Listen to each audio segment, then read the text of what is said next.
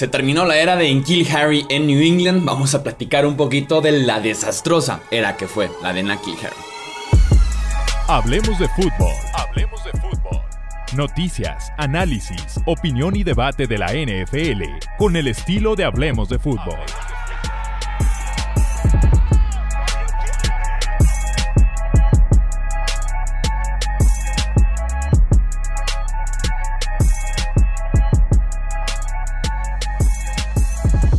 ¿Qué tal amigos? ¿Cómo están? Bienvenidos a un Hablemos de Fútbol Express. Tenemos que platicar sobre este jugador que ya fue cambiado, prácticamente regalado a los Chicago Bears.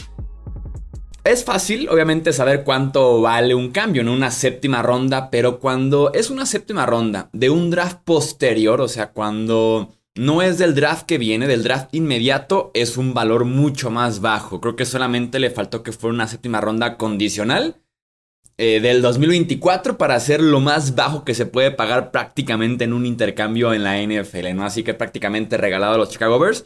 Pero platiquemos de lo que fue Kill Harry con los New England Patriots. Es probablemente la peor selección en la era Bill Belichick como head coach, gerente general en New England, ¿no? Vaya que ha tenido muy buenas selecciones, construyó una dinastía con buenas selecciones ha tenido varias cuestionables, sobre todo recientemente. Ha sido malísimo seleccionando wide receivers y logró que en Kill Harry fuera el peor de todos los que seleccionó. Em, el detalle con Kill Harry es que los problemas que presentó en colegial continuaron en la NFL. Y el principal es para mí el rasgo más importante que debe tener un wide receiver, que es la separación. La separación es reina sobre cualquier otra habilidad para un wide receiver, en mi opinión. Sobre velocidad, aceleración, agilidad, estatura, manos, la que me digan, yo voy a optar por separación sobre cualquier otra habilidad. Y Harry no se separa del defensivo, los tiene prácticamente encima y su físico no le da para ganar pases competidos constantemente en la NFL como si lo llegó a hacer en colegial. En la NFL va a ser más complicado. En colegial un pase 50-50 para él era un 70-30. En la NFL sí van a ser 50-50. Entonces la separación es clave y con Enkil Harry nunca existió eso. Ni en colegial ni mucho menos en la NFL.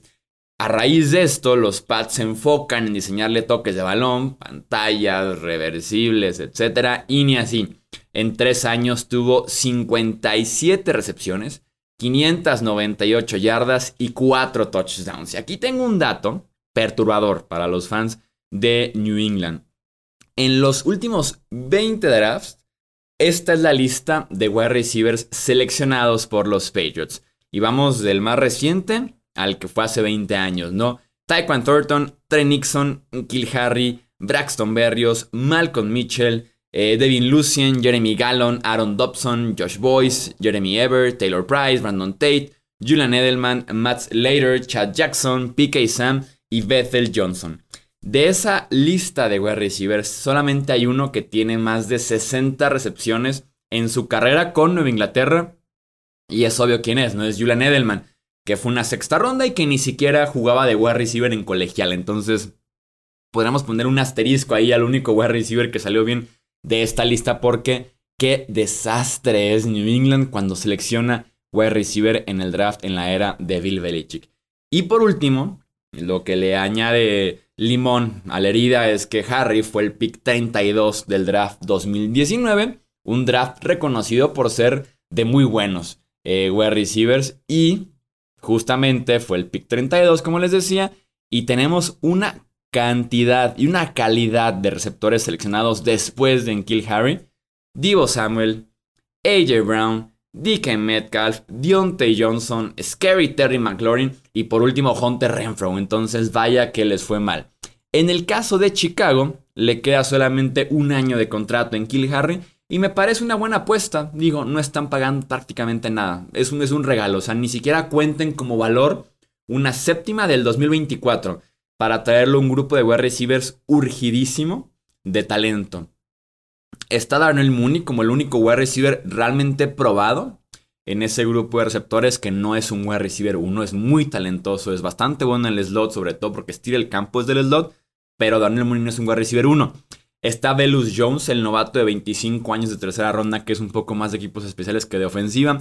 Estaba Aaron Pringle, que tuvo por ahí unos flashazos con Kansas City la temporada pasada, pero que pudiera ser suspendido.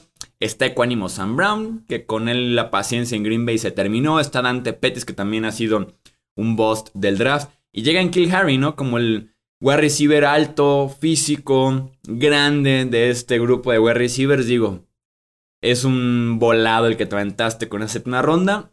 Puede que pegue, me parece un movimiento decente por parte de Chicago el hacer este tomar este riesgo, entre comillas, porque no arriesgan prácticamente nada. Y los Pats, como les digo, termina la era, cierran ese episodio de en la que es, en mi opinión, la peor selección en la historia de Bill Belichick con New England. Recuerden seguirnos en redes sociales, Twitter, Facebook, Instagram. Nos pueden encontrar como Hablemos de Fútbol, en YouTube, en podcast. Compartan para que siga creciendo la comunidad de amantes de la NFL.